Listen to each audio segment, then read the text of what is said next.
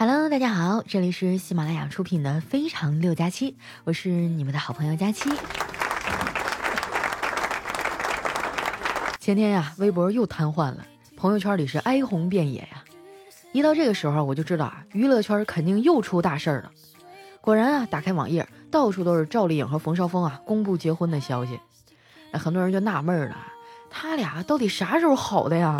那怎么还没恋爱就直接结婚了？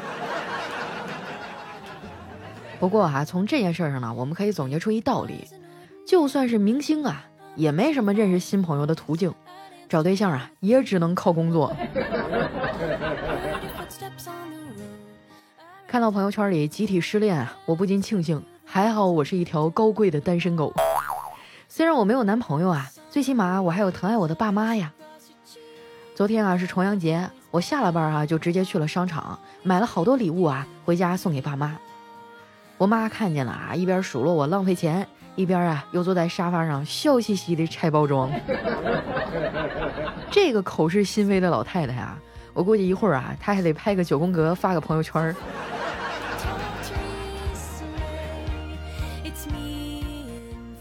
爸妈呀，真的是这个世界上最宠我们的人了。我记得上大学那会儿呢，我们寝室有个妹子啊，为了赶潮流，在淘宝上开了一个店。她的店里呢，只有一种产品。叫做生活费，然后每个月哈他妈都会进来买一次。我这辈子啊是没赶上过什么潮流了，当别人还穿着超短裙啊，而我却考虑穿哪一件加厚版的外套的时候起，我就注定啊与时尚无缘了。我穿衣服这事儿啊，我一直都是以实用性为主。小时候家里穷嘛，我妈就很少给我买衣服，一年四季哈穿的都是校服。就现在啊，我妈回想起来还觉得特别内疚。其实我觉得没啥可内疚的呀。你说这个世界上啊，还有什么外套能比校服更实用呢？袖子里面可以藏手机，兜里能装书，卷起来啊能当枕头，摊开呢还可以当毯子，哪儿都敢蹭啊！关键是穿上以后呢，每个人都丑得很平均。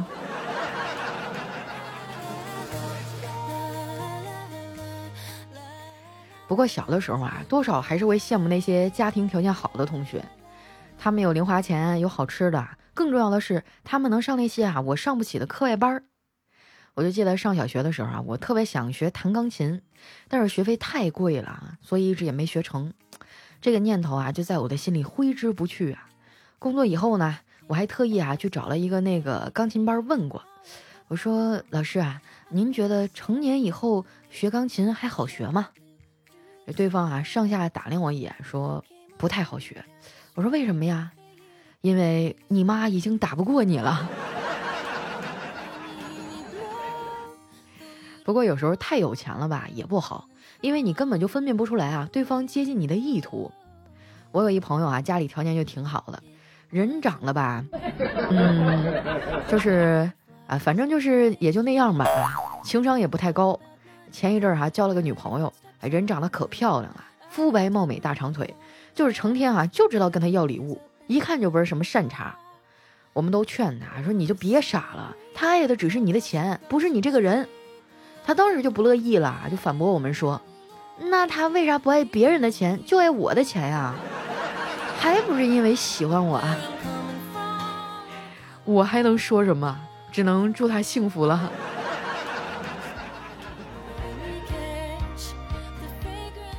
要我说啊，这一个人喜不喜欢你呢，是从细节上能看得出来的。喜欢你的人啊，会跟你说我去洗澡了，说完以后呢，他还会回来跟你说我洗完了。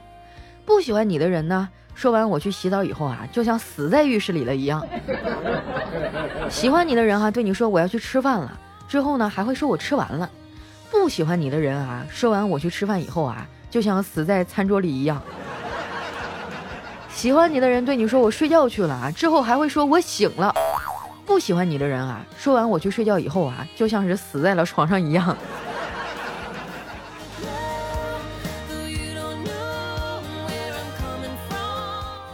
我一直觉得啊，感情这东西呢，都应该是双向的。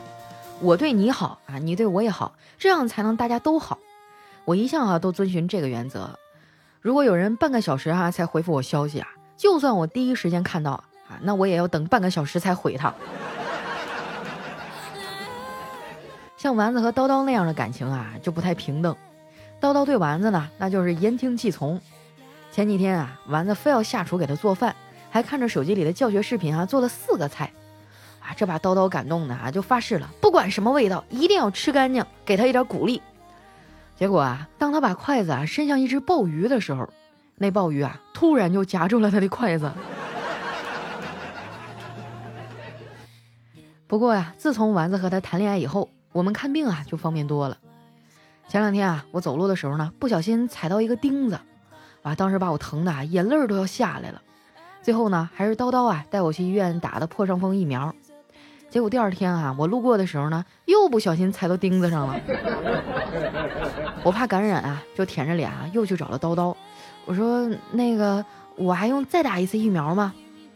叨叨啊，瞅瞅我说：“不用了，有那闲钱啊，你还是去看看眼科吧。”我被他说的老脸一红啊，赶紧问他：“哎，嗯，你最近怎么样啊？工作还顺利吗？”没想到啊，他脸色一沉：“顺利个毛线呀！我昨天给一病人看心电图，结果啊，就有人举报我上班炒股，莫名其妙的挨了顿骂，现在心口还堵得慌呢。”我们正说着呢，门外传来了打电话的声音。哎，这叨叨听了说：“佳琪姐，没啥事儿，你就先回去吧。”主任好像来了啊，我就不送你了。我就好奇的问他：“你光听一句话就能判断出来是谁啊？”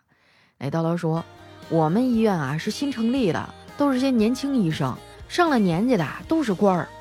你可别小看这个维啊，他是判断中年男子的标准之一。接电话的时候啊，念二声为的是青年，念四声为的都是中年人。”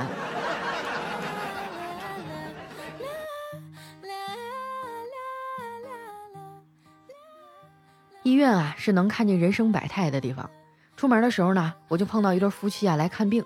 这男的手腕摔伤了，医生看完以后啊跟他说：“这个呀要打石膏。”还没等病人说话呢，他媳妇儿啊就一脸紧张的问：“大夫，打石膏不影响他洗碗吧？”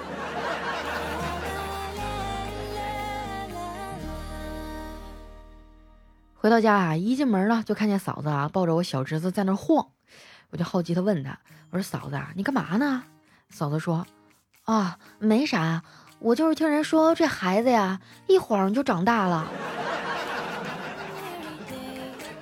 我就笑了笑啊，说：“那孩子长大了就要离开你了。”嫂子说：“离开就离开吧，我还省点心。”又怎么啦？我嫂子说了：“哎，我又被老师传唤了。今天上课啊，老师问他最喜欢哪个诗人，他说是乾隆。”那老师啊，就问他为什么呀？乾隆的诗写的很一般呀，你是不是最近电视剧看多了？然后你侄子说啊，不是呀，乾隆是个好人，他一生写了四万多首诗，却没有一首诗是需要背的。当时他们老师啊，脸都黑了，强压着怒火啊，跟他说：“孩子啊，脑子是个好东西啊，你得……”结果老师还没说完啊，这熊孩子就打断人家说。老师，我知道脑子是个好东西，所以我得省着点用啊。仔细想想啊，这逻辑也没啥毛病啊。我就把这熊孩子拽过来，问他：“小辉啊，快期中考试了，准备的怎么样啊？”他苦着脸啊说：“姑姑，你说一个星期自学完成四年级上半学期的数学实际吗？”我看了他一眼说：“等你上了大学就知道了。”任何学科啊，都可以在一周之内学完。提起大学啊，还真挺怀念的。不知道你们观察过没有啊？光看一个人的考后反应，就能基本判断出来他的成绩。那些说啊，我一点都没复习的，一般呢能考七十分；那些说啊，我昨天才开始复习的，能考八十分；那些说啊，真不好做的，一般呢都能上九十。那些说啊，最后一个差点没做出来的，九十多分没问题；而在旁边啊，啥也不说的，一脸笑容的，一般呢都能接近满分。而那些大大咧咧啊，说这次考试稳了的，很有可能啊就考五十九分。在这儿呢，我想跟大学生朋友们说啊，你们要是能把背偶像组合名字的专注和记忆力啊，花在背单词和看书上啊，没有什么考试啊是你过不了的。小侄子呀，看我半天没说话，突然问我：“姑姑，你上学的时候暗恋过老师吗？”我说：“暗恋？哼，我只是想过暗杀。”我说：“你可别学我啊，你得好好学习，将来做个有出息的大人。”我侄子听了啊，撇撇嘴说：“为啥非得有出息啊？你说人家烂泥躺得好好的，却偏要被人扶上墙；朽木腐得好好的，却偏要被人雕成材；咸鱼躺得好好的，却偏要被人翻一翻；死猪死得好好的，却偏要被人用开水烫。我就想当个平凡人，有错吗？”我被这孩子的这番话触动了。从小到大啊，我们听过最多的就是你要懂事，你要出人头地，你要早点结婚，你要有出息。可是我们很少听到有人对我们说，你要快乐，你要高兴，你要每天都开心。还有啊，小时候家长怕我们骄傲啊，采用的都是打压式教育。从小到大，我妈就是几乎不怎么夸我，所以啊。五分钟以内啊，我希望能够听到我们在座所有听众夸奖我的声音。五分钟哈，如果没有的话，我就锤死在座的各位。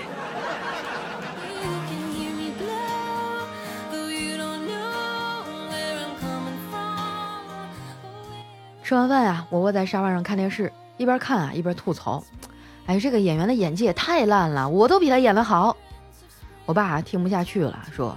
丫头啊，少说两句吧。你看到的这些屏幕里的烂演技呀，都已经是导演见过的最好的一条了。没过多大一会儿啊，我的高中同学呢突然给我来电话了，说他最近啊要来上海出差，问我要不要一起吃个饭。我跟他寒暄了两句啊，他就开始吹牛了，说自己的生意做得多好，见了多少大人物，合作的公司多牛逼。说完啊，他还得意地说。虽然啊，我在三线城市，但是我现在有房子、有商铺，还有自己的生意，有漂亮老婆，还有一个当官的兄弟。你说我这呀，难道还不算成功人士吗？我想了想啊，说，哈哈，武大郎当初也是这么想的。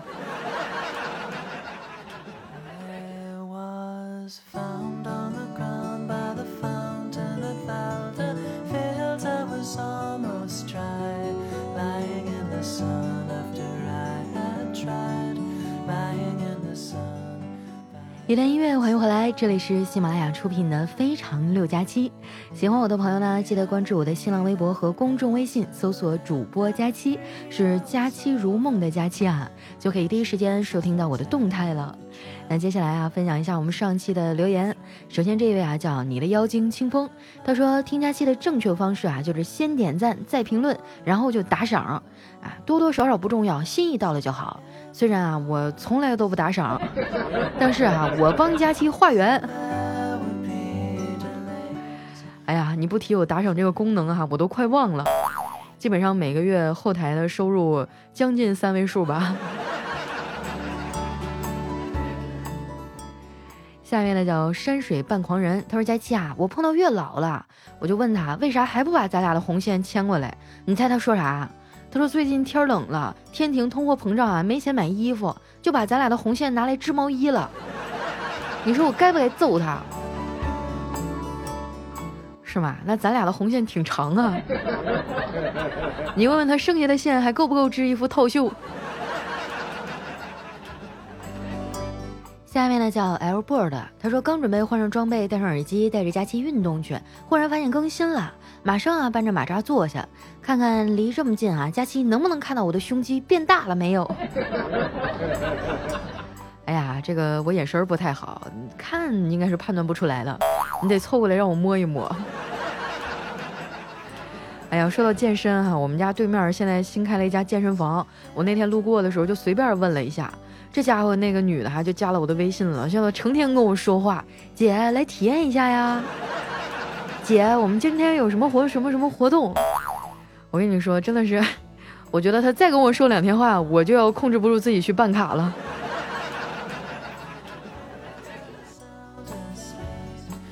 下面呢叫飞鱼 love 啊，他说佳期，你说自己穿秋裤显腿粗，就说的好像你不穿秋裤腿就不粗似的。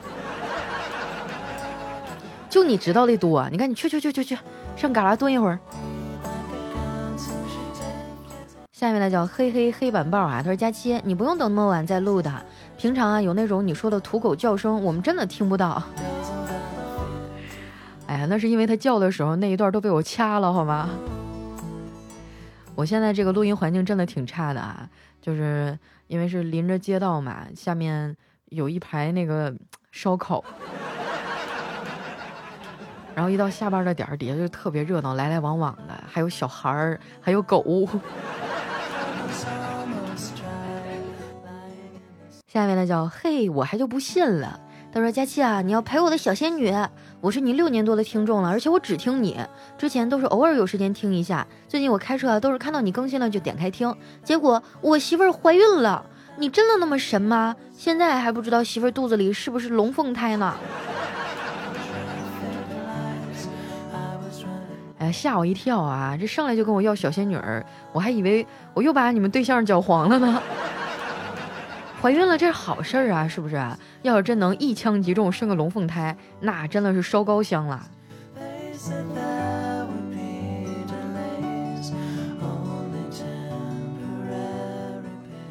下面呢叫幺五七五八五零 RZCW 哈，他说佳期啊，就十三号那天，我坐着公交车去首都经济贸易大学考注会，半路上啊上来一老一年轻两个老女人，这老的头发都有些白了，我前面呢就只剩下一个座位，这年轻的让老的坐，老的让年轻的坐，然后呢看了看后面坐着的我，之后啊这年轻的就坐下了，然后呢就两个人一起看着我，我看着他俩那样我都想笑哈，你只是年轻的给你们让座呢，然后我也没起来。然后那年轻男居然开口说让我给他们让个座，我就掏出讲义一顿狂背哈，中间都没有看他俩一眼。这人呐有病就得治。哎呀，要是遇到这种情况真的是太生气了啊！就是有很多人，他们总是慷他人之慨，帮别人做决定。就希望你按照他们的意愿去活，要不然你就是没有同情心啊，没有公德心。我凭什么呀？是吧？我这上一天班，穿高跟鞋累的自己不行不行的了，你们非赶上下班点过来抢鸡蛋啊？我觉得有的时候啊，有一些观念就需要改变了啊，当然互相理解吧。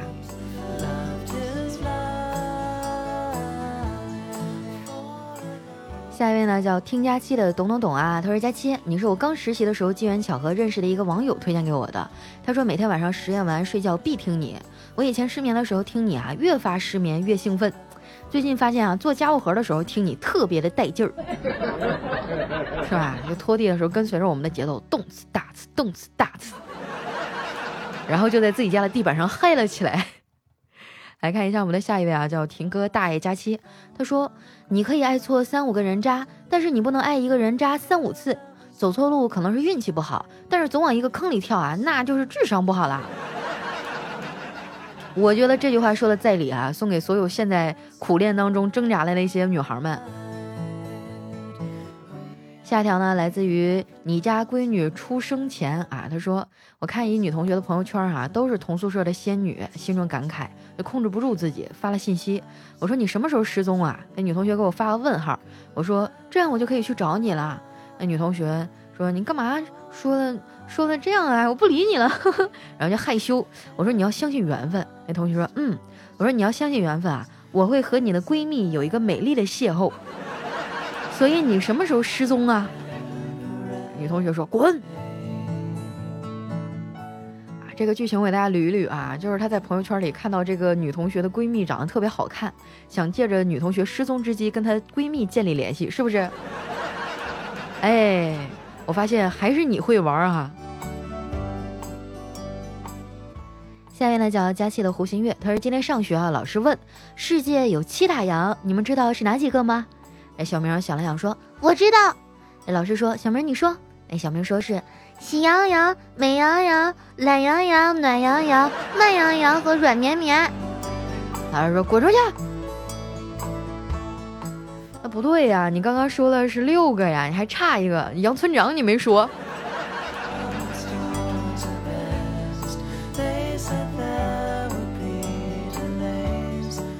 下面呢叫最爱佳期五二零。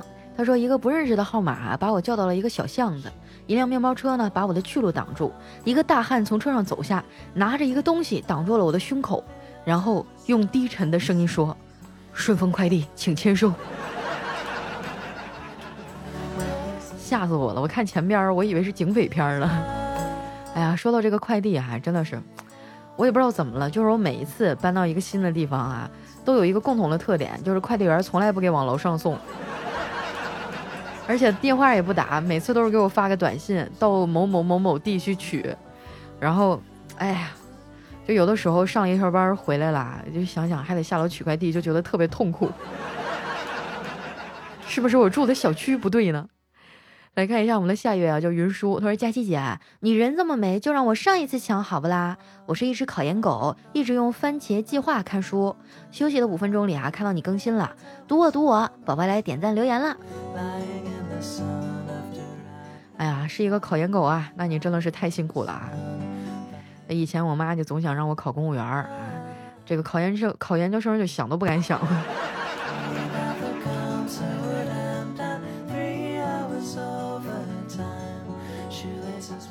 下一位呢叫小新，叫我小白白。他说今天等公交车的时候啊，小黑看着眼前的车来车往、疾驰而过的各种名车，内心有点失落又激动不已。大奔、宝马、路虎、法拉利，他就在心里暗暗发誓：我还年轻，我够努力，总有一天我会把所有的标志都记住。下一位呢叫特爱佳期。他说上高中的时候逃课啊，刚翻过围墙，边上呢是一银行，一辆运钞车啊，四个特警就拿着枪指着我们问干什么呢？当时就懵了啊，我们就弱弱的说逃课。那特警说滚回去。然后啊，我们就又翻墙进去，遇到校长呢，正在墙下面。校长问我们干什么呢？我们弱弱的回道找人。哎，校长啊大吼滚出去。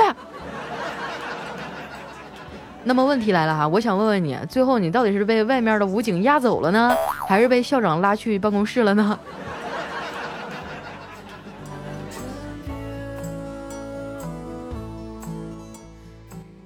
呢叫千山人迹，他说这个曹操啊家宴邀请群臣，席间呢竟然有两个小妾啊因为争宠吵了起来，两个人吵的是热火朝天啊，并一起嚷嚷着要丞相为自己做主，这曹操被气得头疼啊，就大声的呵斥道。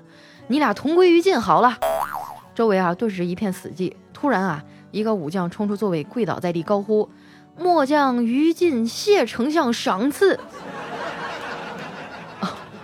同归于尽啊！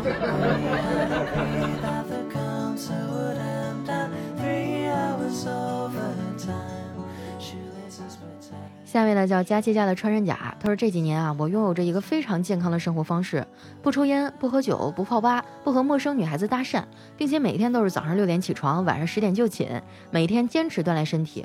可是就在昨天，我的生活方式啊被完全打乱了，因为我出狱了。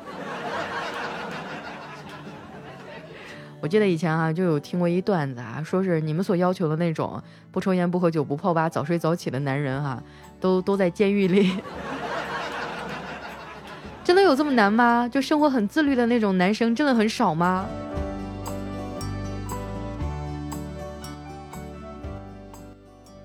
下面呢叫家国红枫叶啊，他说和老婆吵架了，事后呢我很后悔，该不该让着他哈？就然后我就想哄他嘛，送一个项链哄哄他，但是我又不知道买多长，于是呢晚上趁老婆熟睡的时候啊，偷偷的拿绳子在他脖子上量。谁知道就在那一刻，他醒了，是吧？这就是你被打骨折的原因吗？